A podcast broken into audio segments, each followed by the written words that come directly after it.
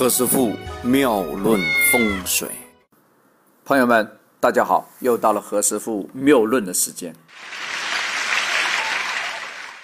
前阵子讲人中啊，这一阵子讲啥？讲法令啊，法令，法令啊。这个法令以前我也不大懂啊，看了那个面相和一些师傅的讲解才知道法令啊。讲法令呢，就是在鼻翼向嘴部延伸的两条那个纹啊，大概四十多岁它就会出现了啊。法令如果它没有绕过那个嘴巴啊，它是跑到口中，那怎么办？这个叫腾蛇入口，也有人念圣蛇入口啊，这个都可以，我觉得大家知道这个玩意就可以了啊。在这里呢，我就。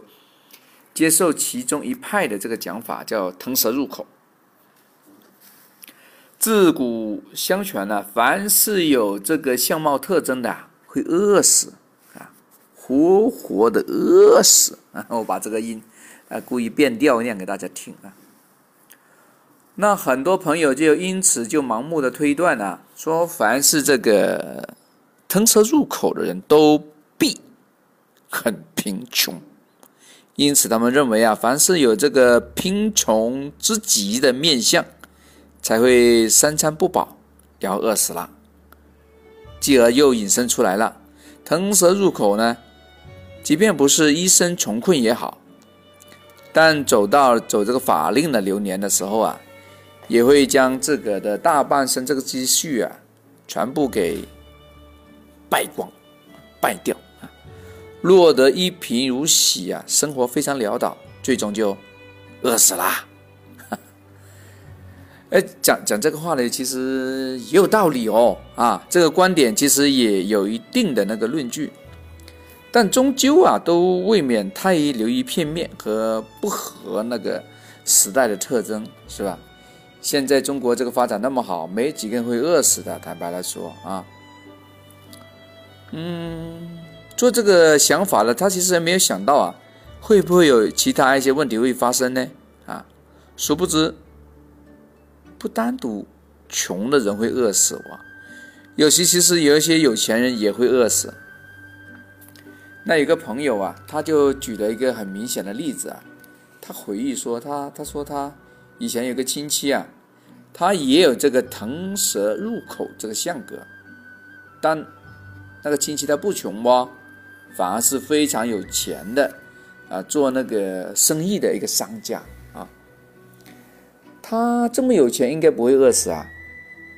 呃，但事实上啊，他这个亲戚啊，就在他大概五十六岁左右的时候啊，患上了胃癌啊。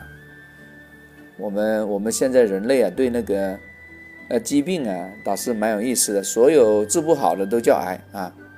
皮肤弄不好的叫皮肤癌，胃不好叫胃癌啊，嗯，呃，肠子呢，肠子肠癌是吧？咽喉的治不好的叫 咽喉癌，哎呀，现在的命名好奇怪啊，呃，这个我们不讲这个了啊，反正呢，他那个亲戚啊，最终的时候啊，因为胃啊中招了嘛，肯定不能进食啊，啊，不能吃东西啊，所以当他去世的时候啊。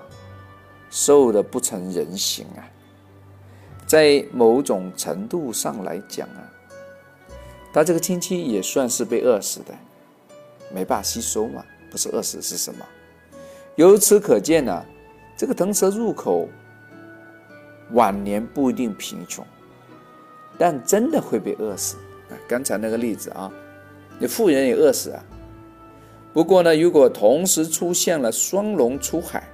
这个格局啊，又另当别论，因为有救了啊哈！什么叫双龙出海呀？这个名词好好玩啊！便是从嘴角这个地方又各处长了一条线下的纹，这便是双龙出海了，这脱困了啊！法令纹呢，侵入到口中，视为腾蛇入口，代表那是人生的一个终结。收拢过来，收到嘴巴里面来了。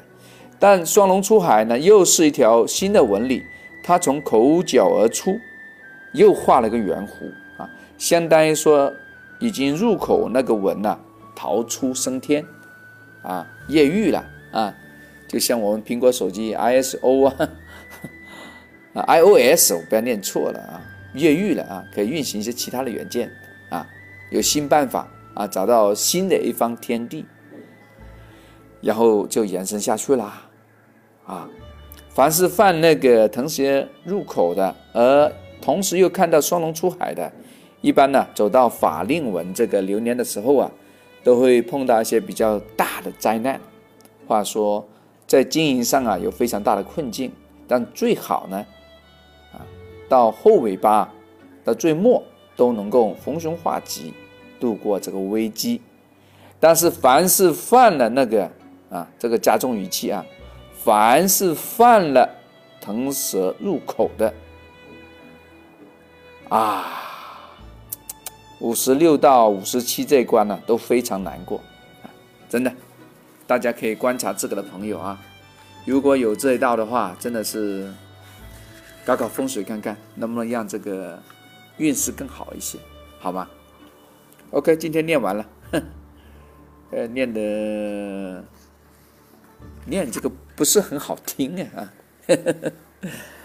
啊，给大家做看参考啊，拜拜。OK，何师傅妙论风水的同名节目也登录了大师有空和映客这样的一个直播的视频的平台，大家也可以在上面注册，并且搜索何师傅妙论风水，你就可以得到我相关的现场的节目。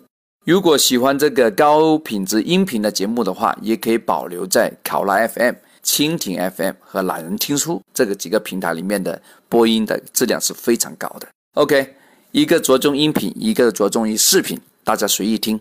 今天先聊到这，我们明天再讲，拜拜。